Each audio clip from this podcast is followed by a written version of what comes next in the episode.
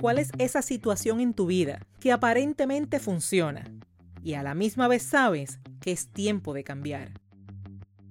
Porque el humor es una necesidad humana. Bienvenidas y bienvenidos a Humor en su punto. Estás escuchando el episodio número 38 titulado El status quo.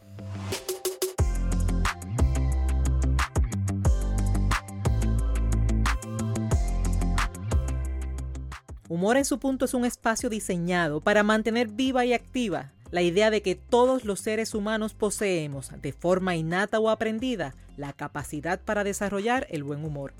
Este espacio se creó para ti que deseas ser positivamente diferente y que estás dispuesto o dispuesta a trabajar en tu progreso personal y profesional utilizando el humor como punto clave de tu transformación.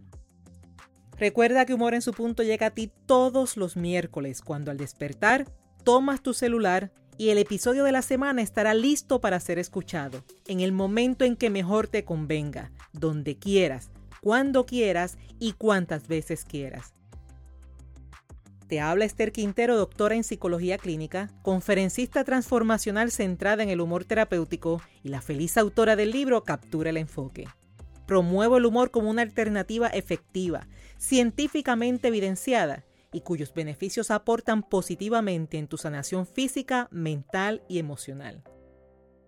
Antes de continuar, te hablo a ti que me has dicho, me encanta tu podcast. A ti que me expresas lo mucho que humor en su punto te ha ayudado. A ti que nos encontraste por casualidad y te quedaste. A ti que desde el primer episodio formas parte de esta comunidad, te pido que si tienes iPhone, iPad o cualquier dispositivo con el sistema iOS, ingresa a Apple Podcast y asigna una valoración de 5 estrellas a la vez que dejas tu comentario indicando cómo Humor en su punto ha sido útil para ti. Y si lo tuyo es el sistema Android o Windows, selecciona la plataforma de tu preferencia, suscríbete a Humor en su punto y deja tu comentario. De esta forma, hacemos crecer esta comunidad y permitimos que Humor en su punto sea cada vez más visible, logrando llegar así cada día a muchas más personas, porque es justo así como hoy celebramos que llegamos a Estados Unidos, a España, Ecuador, Chile, República Dominicana, se nos suma Argentina y por supuesto siempre Puerto Rico. En este episodio te estaré ayudando a conocer y diferenciar esas situaciones que te llevan a permanecer en el llamado status quo. Conoce del status quo sus características, sus implicaciones, sus riesgos, pero sobre todo, conoce estrategias que te van a ayudar a liberarte y a recuperar tu buen humor. Atrévete a pasar de un estado que no produce hacia nuevas y reales alternativas. Y es por eso que a ti, que estás interesado en desaprender, aprender y emprender, es ahora, cuando con mente alerta y receptiva hablamos del llamado status quo. Si tomamos el concepto de forma literal, el término status quo significa el estado en que, señalando esa etapa en que se encuentra una situación. Su uso popular del término es muy diverso. No obstante, tienen como denominador común la atención a una situación que se presenta en un momento específico. La terapeuta americana Virginia Satir, como parte de su modelo de validación humana, presentó el concepto status quo. Satir lo define como ese estado de conflicto o dificultad en el que las personas permanecen, lo presenta principalmente dentro del entorno de la familia. Ahora, para efectos de este episodio, cuando hablemos del status quo, consideraremos la perspectiva de Virginia Satir y respetando su modelo familiar, quiero en esta ocasión considerar esa misma dinámica, pero desde una perspectiva individual. Me refiero a ese momento, ese estado de no acción, un estado en el que no se promueve el cambio y por ende no se identifican soluciones. ¿Qué peculiaridad guarda el status quo? Primero que todo, es un estado de aparente funcionalidad, es decir, funciona, entre comillas. No obstante, cuando lo examinas, cuando buscas los resultados y la emoción que te produce, te darás cuenta de que no está realmente funcionando. Te está apagando la sonrisa. El segundo aspecto que deseo resaltar del status quo es que sus resultados, aunque causan malestar, no logran el malestar suficiente para moverte a la acción. Te apaga el ánimo lentamente. En su mayoría, el malestar se vuelve hábito y de cierta forma se internaliza y se acepta, provocando que la situación adquiera permanencia. Siendo así, tu humor cambió, no te enteraste y llega el momento en que ni sabes si volverás a activarlo. Ejemplos del llamado status quo. Quien encara diario el impacto y las consecuencias de una enfermedad o de una condición física. Esa enfermedad o condición física que molesta, que no es grato, que la persona quiere estar saludable. Sin embargo, a pesar de la condición, continúa con su rutina diaria y mientras eso ocurre, omite todas las acciones necesarias para lograr experimentar un cambio. Lo mismo sucede con quien no disfruta de su trabajo y desea renunciar, desea irse, desea cambiar de ambiente, pero no realiza las acciones para lograr el cambio y mientras tanto, entre malestar y malestar, reconoce en su empleo actual una fuente de ingresos necesaria. Y si a eso le sumamos la frase que al menos tengo trabajo, la historia siempre continuará. Asimismo, con quien forma parte de una relación, sea familia, amigos, pareja, compañeros de trabajo, en fin. Esa persona con quien la relación te resulta insatisfactoria, mas no se establece distancia por algún beneficio directo o indirecto, por algún beneficio real o imaginado, que puede ir desde la simple compañía, así como ayudas que recibe, necesidad de sentirse necesitado o simplemente en espera de un día de estos, así como del frustrante, vamos a ver qué pasa. ¿Qué te digo? Alerta y sígueme en esta idea. Son esas situaciones que no funcionan bien, pero en algo funcionan. Y justo porque en algo funcionan, se deja para después toda acción necesaria para lograr aquello que realmente funciona en todo. Y como no hay acción, el cambio no llega y mientras tanto permanecemos con aquello que aunque no esté bien, en algo funciona. Y se repite el ciclo haciendo que olvides algo tan básico como el poder reír. ¿Me expliqué? ¿Qué lleva a las personas a permanecer en su status quo? Las razones pueden ser variadas y entre ellas te menciono aspectos básicos humanos y comunes, como primero el desconocimiento de alternativas. Puede resultar extraño, pero lo que para muchas personas es obvio, evidente, sentido común, para otras es tiempo de aprendizaje, es zona de aprendizaje. Desconocen sus opciones, por lo tanto no las implementan. Y no las implementan porque sencillamente no las conocen. Otro aspecto es el manejo de emociones relacionadas con posibles resultados. Esto sucede cuando la acción para llegar a lo que realmente funciona despierta en ti dudas, miedo, te provoca tensión, te despierta inseguridad y dímelo tú.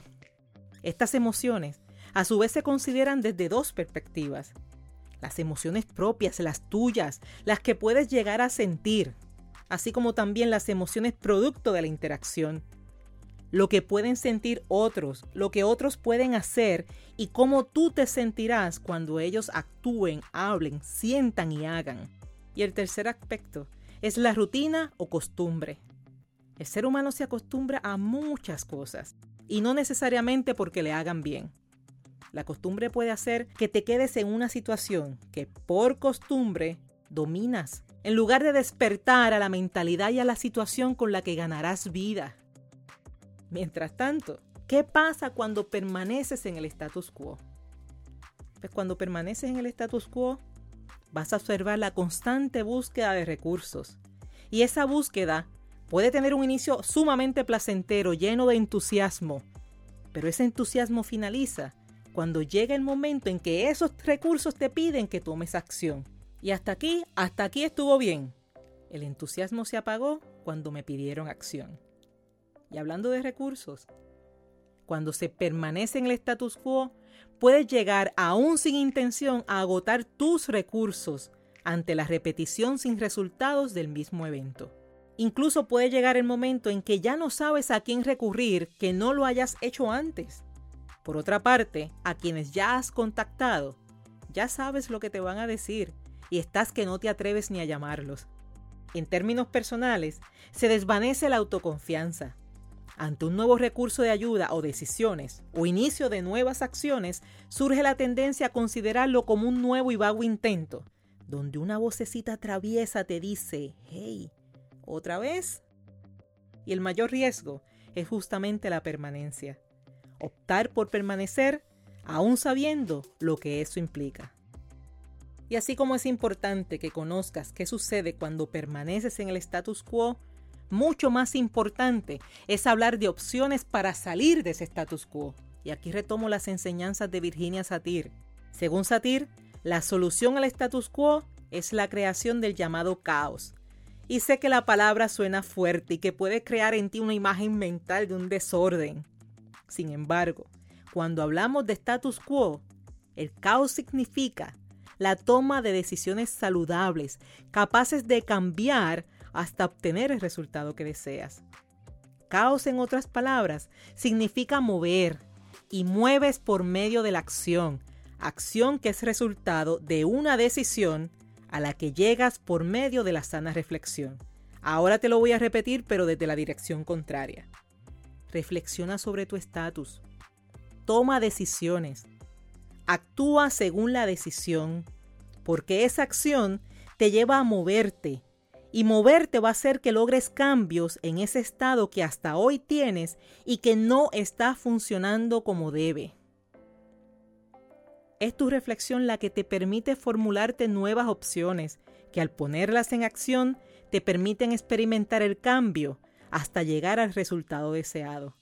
Para esto es esencial tener claro lo que sí deseas, siendo consciente de lo que ello implica a corto y a largo plazo. Caos es una acción que implica atreverse, concreta las acciones necesarias, reconoce su valor y enfrenta saludablemente todo eso que es desconocido en búsqueda de unas mejorías que son significativas y que te van a llevar a sonreír de oreja a oreja. Ese caos que suena fuerte tiene sus beneficios. Primero que aumenta las posibilidades. Cuando estás en el status quo, dudas si las cosas son posibles o no.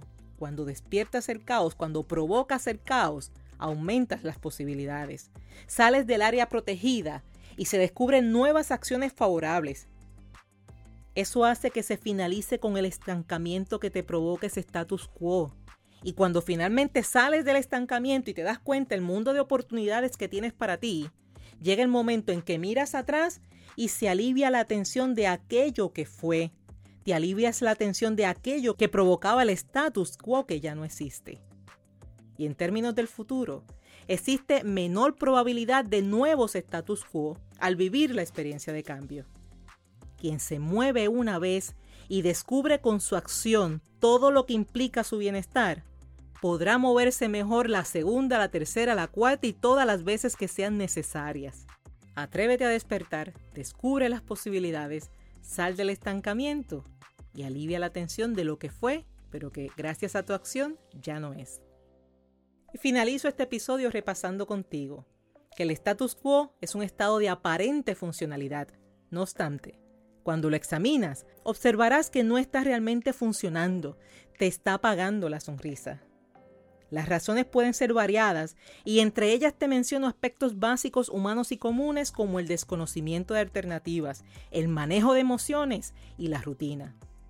Y la solución al status quo es la creación del llamado caos. Y caos implica la toma de decisiones saludables, capaces de cambiar la situación hasta lograr el resultado que deseas. Este ha sido el episodio número 38 de Humor en su punto. Te recuerdo que ya están disponibles las mentorías grupales e individuales basadas en el contenido del libro Captura el Enfoque. Estas mentorías incluyen el envío por correo postal del libro Captura el Enfoque, 12 horas de integración grupal en vivo mediante la plataforma Zoom.